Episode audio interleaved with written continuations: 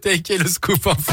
Salut Gaëtan. Bonjour Jérôme, bonjour à tous. À la une, la pagaille donc sur les routes, la galère sur les rails, conséquente de cet épisode de neige en ce moment sur la Loire, la Haute-Loire. Les deux départements sont en vigilance orange, neige et verglas, au moins jusqu'à demain. Et vous l'avez entendu dans le, dans le trafic, il y a de grosses difficultés en cours, notamment sur la RN88.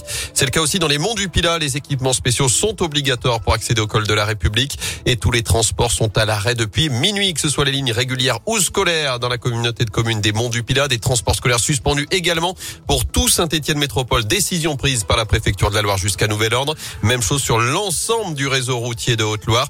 Les élèves hébergés en internat ont regagné leur domicile dès hier soir. Notez que les équipements spéciaux sont obligatoires pour les poids lourds dans le département. Sur les rails, c'est compliqué également ce matin, notamment autour de Château-Creux. La SNCF annonce des perturbations sur les lignes Saint-Étienne-Rouen, Lyon-Rouen et Saint-Étienne-Firminy, le Puy-en-Velay.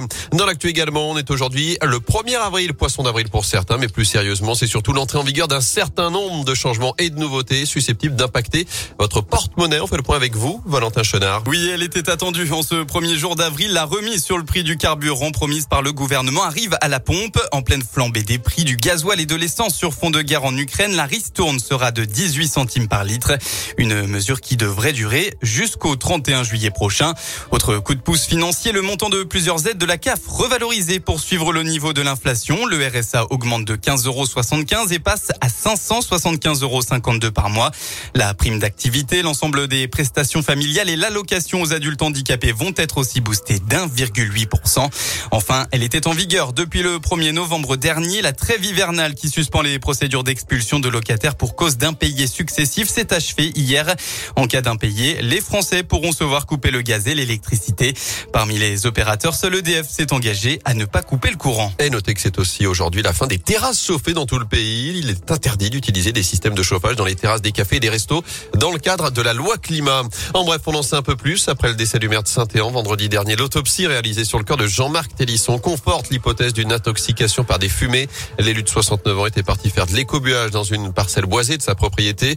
Des analyses complémentaires ont été demandées par le parquet selon le progrès. Il faudra plusieurs semaines pour connaître les résultats.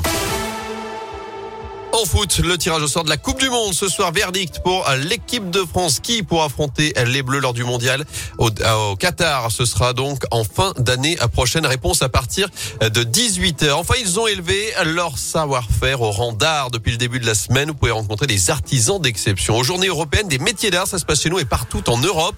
Dans la Loire, pas moins de 24 sites vous accueillent pour vous montrer la dextérité, mais aussi la créativité, la passion des artisans d'art. Rendez-vous notamment aux ateliers et conservatoires des meilleurs ouvriers de France à saint lieu comme témoin du niveau d'excellence que peut atteindre le travail manuel. Jean-François Tellet est vice-président de ce centre. C'est le seul lieu en fait de France où on a à la fois donc le musée, le conservatoire, où sont exposées des pièces participant au concours de meilleur ouvrier de France, donc des pièces d'excellence, et à la fois le musée vivant qui est constitué par nos divers ateliers de formation. On en a 17 en tout. Qu'on est euh, distingué, tous ces métiers souvent oubliés, et consacrer à toutes ces, ces, femmes et ces hommes une journée particulière, pour moi, c'est essentiel. Que cette transmission du savoir, c'est pour moi très important. Et le programme complet des journées européennes des métiers d'art dans la Loire est à retrouver sur radioscoop.com. Ça dure jusqu'à dimanche.